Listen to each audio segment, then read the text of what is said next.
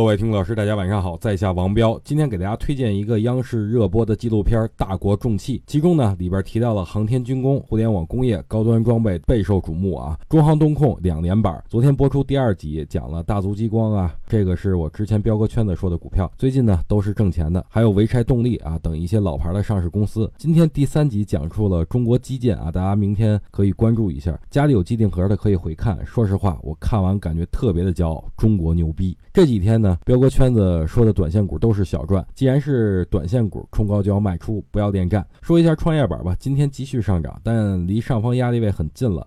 前几次都是被半年线压制，所以这一次呢，看看能否有效的突破。主板这块，银行、保险、酿酒今天纷纷下跌，但回调要找买点。三月份有重要的会议，在这期间呢，指数可能会趋于平稳，但过后可能白马股依然会有不错的表现。所以咱们现在左手小仓位创业板，右手等着白马股回调，拿便宜的筹码。